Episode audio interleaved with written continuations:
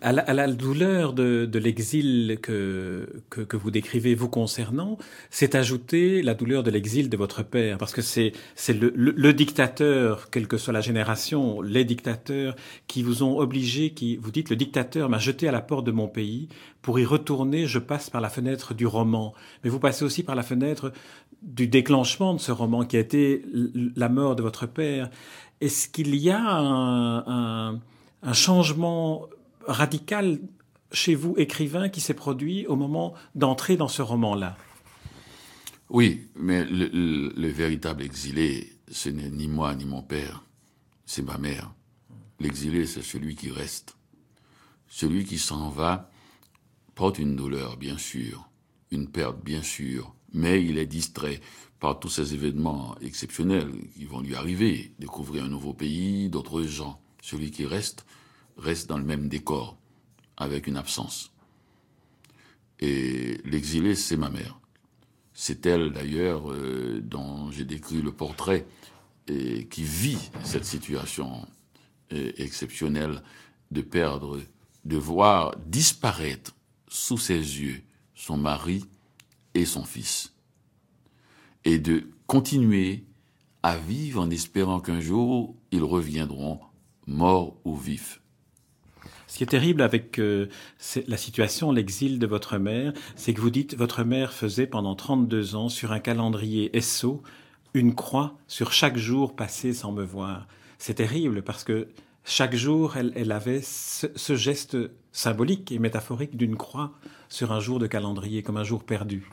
Il faut penser qu'elle l'a faite pour son mari aussi, d'abord.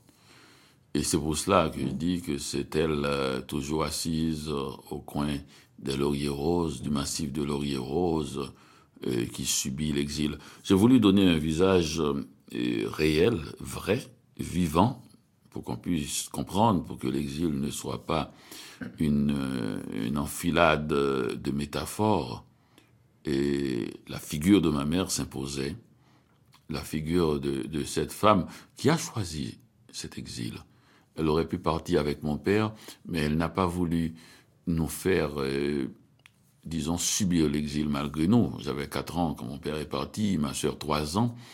Donc elle, elle, a préféré se sacrifier et pour que nous ne soyons pas élevés dans l'exil. Parce que l'exil, c'est aussi voir devant soi la perte de ses rêves les plus chers. Pour mon père qui fut euh, maire de Port-au-Prince à 24 ans, donc qui avait devant lui, euh, surtout avec des idées, il voulait changer Haïti, ça doit être terrible. Les premiers temps, l'exaltation, les complots, et ensuite l'amertume, et enfin le désespoir, et finalement la folie. Ma mère savait que c'est une chose pareille qui allait arriver. Elle voulait pas nous l'imposer. Vous savez, l'exilé, c'est quelqu'un qui radote. Il peut passer, parce qu'il ne sait pas quand son radotage va se terminer, et il ne peut se terminer qu'au retour quand il va toucher le réel.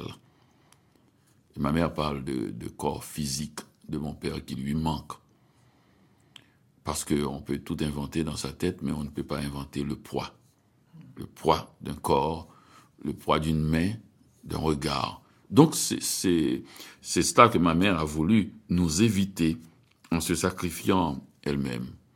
Et ce qui montre son courage, c'est que quand j'ai commencé à écrire ce qu'avait fait mon père, elle ne m'a jamais interdit d'écrire, elle n'a jamais dit un mot là-dessus. Et quand mon, neveu, le fils de ma sœur, a commencé à écrire, elle n'a jamais rien dit aussi. Et comme je l'ai écrit dans ce livre, quand mon neveu a commencé à, à raconter son histoire, à regarder Haïti à sa manière, elle entendait la troisième génération poser le problème qui n'a pas de solution.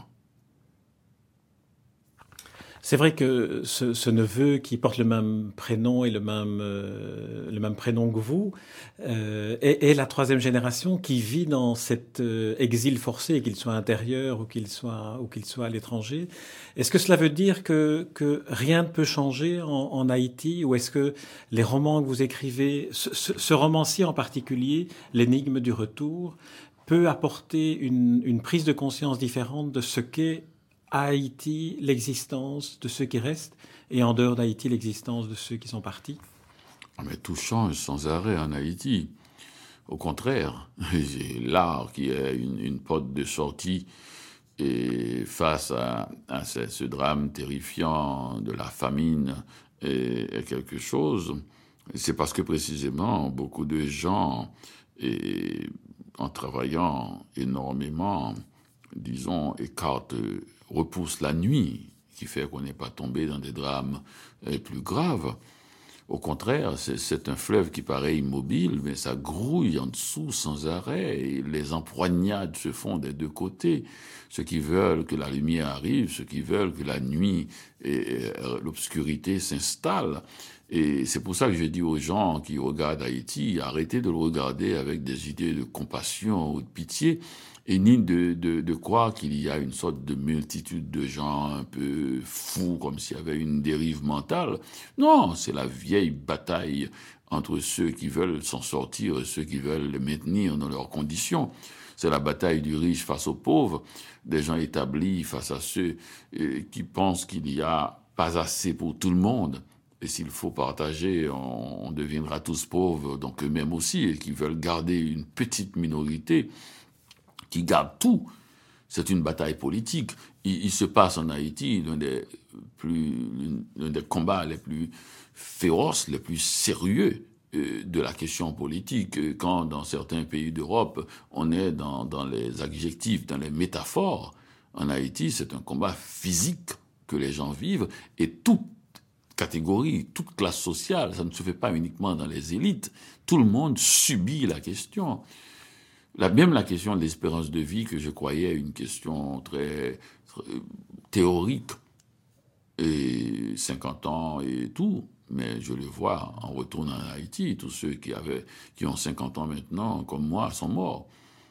Donc c'est très réel quand on parle d'espérance de vie, c'est pas un chiffre euh, et comme ça. Donc c'est une bataille féroce, une bataille physique et métaphysique aussi, parce que les questions de Dieu, les questions d'un transport dans un autre univers et sont, très très très fortement posés et par aussi par, par l'art et où les gens veulent se transfigurer. Donc c'est très important, on devrait regarder Haïti sous un autre œil, comme une société complexe et vivante, et peut-être l'un des laboratoires les plus sérieux pour analyser la lutte de l'homme votre, votre livre se termine par l'enterrement d'un homme qui n'est pas votre père et auquel vous assistez dans la dans la, ville ou le, le, la, petite ville de, de Barader où, où, vous vous rendez dans ce retour au pays natal. Le retour au pays natal, c'est c'est le, le, très beau poème d'Aimé Césaire qui qui est une sorte de fil rouge dans votre dans votre roman. Et vous dites à un moment donné, j'aimerais que vous le commentiez. Ce sera ma, ma dernière intervention que je vous demanderai. Cahier d'un retour au pays natal, c'est avant de partir qu'il faut le lire, pas au retour. J'aimerais que vous me commentiez ça. Je n'ai pas compris pourquoi vous disiez cela. C'est toujours mieux de savoir avant qu'après. Il faut rappeler que deux choses qu'on oublie. Aimé Césaire avait écrit ce cahier d'un retour au pays natal à 25 ans. C'est le livre d'un tout jeune homme il faut pas qu'on oublie cela. On oublie toujours, quand on lit les écrivains, l'âge qu'ils avaient. Il l'a écrit aussi à l'étranger, je pense qu'en Europe de l'Est. Il, il n'est pas écrit au retour, il écrit en exil.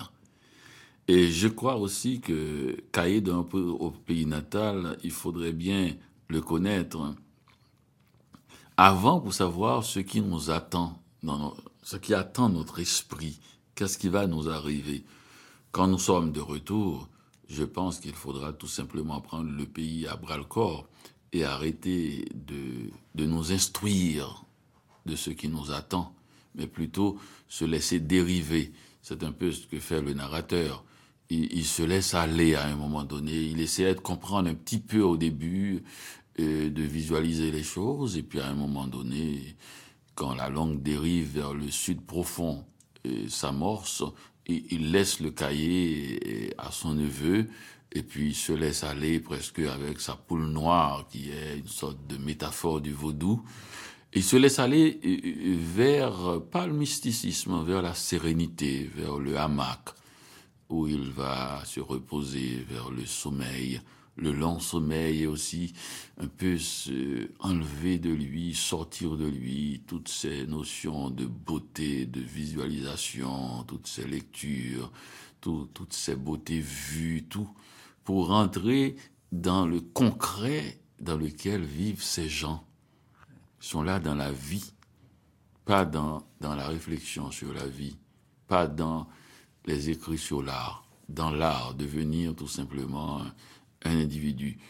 Donc c'est pour ça qu'il il aimerait bien oublier qu'il a écrit, parce que je ne crois pas qu'un livre peut sauver, disons, un peuple. Je crois précisément que, que le peuple, disons, est un ensemble de livres, c'est une bibliothèque qui bouge.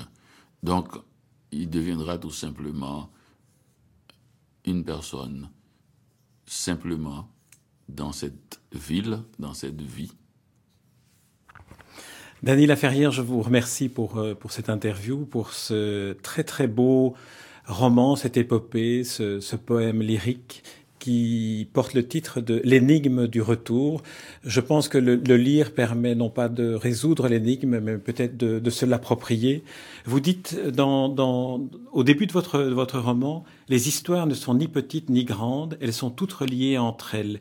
Et la vôtre tient de l'universel par la magie de l'écriture. Je vous remercie, Daniela Ferrière. Merci.